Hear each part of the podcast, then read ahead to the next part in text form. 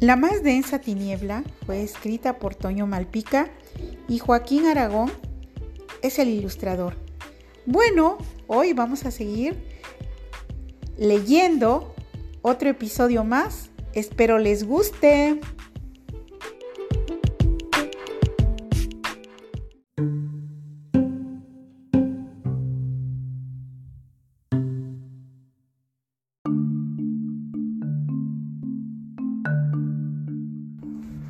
Lo cierto es que ni el maestro, confundido entre la multitud, veía nada de extraordinario o genial en el trabajo de su aprendiz.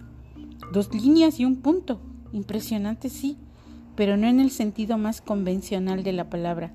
En silencio, regresó a su estudio, cabizbajo, aturdido, apesadumbrado, y el aprendiz, no obstante su primer impulso de enfado en contra del maligno, comprendió su estrategia y la adoptó. El primer cuadro siguió otro más, ahora un círculo atravesado por un rombo. Soberbio, rompe todos los esquemas. Vanguardista. Y al segundo, un tercero, un cuarto, un quinto. La fama del maestro iba en ascenso. Ya se hablaba de él en las más principales ciudades del mundo. Los más grandes artistas querían estrechar su mano. Pero ¿por qué no se le había visto desde hace meses? ¿Por qué no concedía entrevistas? ¿Su extraordinario oficio lo consumía a tal grado? Lo cierto es que el maestro no comprendía tampoco el arte emanado de la producción que su aprendiz emitía, pero no quería admitirlo para no parecer tonto o incapaz de llamarse a sí mismo un artista, razón por la que seguía enclaustrado, y por eso seguía viendo su retrato en los periódicos sin atreverse a decir nada pero le gustaba la fama. Eso, eso es innegable. Por eso cuando el aprendiz estaba trabajando en el decimoquinto cuadro, entró en pánico.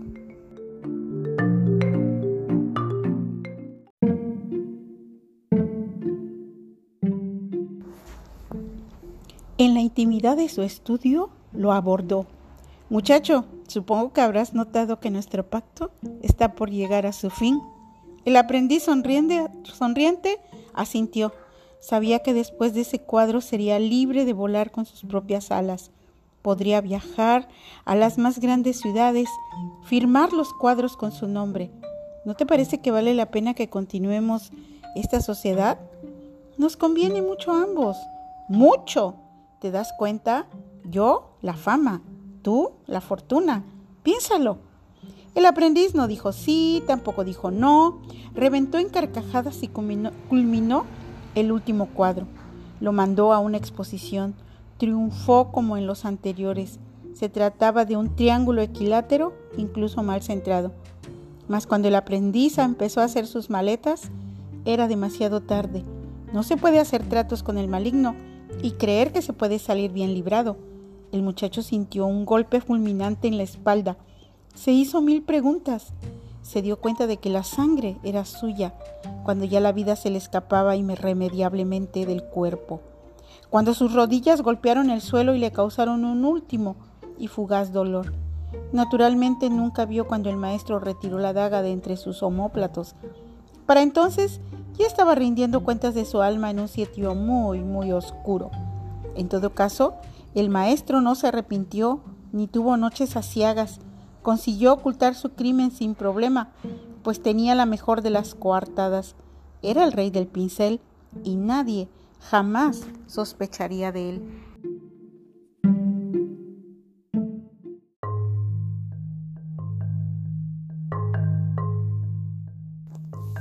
En todo caso, el maestro no se arrepintió, no tuvo noches aciagas, consiguió ocultar su crimen sin problema, pues tenía la mejor de las coartadas.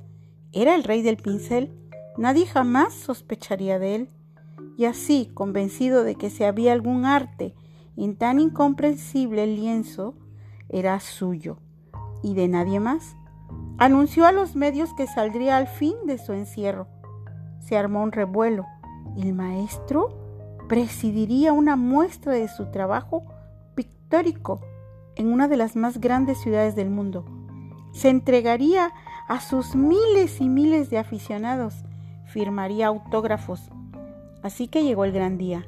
El maestro preparó una exposición en la que trabajó 20 cuadros durante toda la noche. Todo un récord. En todos ellos no había nada más que la limpia y pulcra superficie de la blanca tela, intacta. Sí, sin trazo alguno. La expectativa, no obstante, era enorme. Cuando salió ovacionado de su camerino, dispuso todo para que sus lienzos fueran descubiertos al unísono. Quería lograr el mayor de los impactos. Uno, dos y... Cientos y cientos de flashes destellaron al mismo tiempo. Para su mala fortuna, había un niño en la sala, el hijo de algún príncipe al parecer. ¡Pero qué tontería! No hay nada pintado en esos cuadros, gritó el infante, muerto de la risa. Y por alguna razón, nadie se atrevió a contradecirlo. Hubo un par de críticos que pensaron por un instante decir que el arte, el verdadero arte, se explica a sí mismo y hay que ser un tonto o un imbécil para...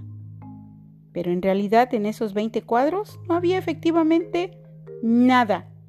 Dicen que el maestro, el soberano monarca del pincel, se quedó solo en la sala con todo y bocadillos y copas vacías. Dicen que jamás se le volvió a ver después del incidente.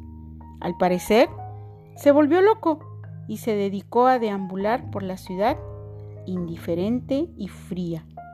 Al parecer, jamás pudo olvidar los sanguíneos ojos del insolente niño que lo arrojó en forma absoluta y definitiva al negro abismo de la ignominia.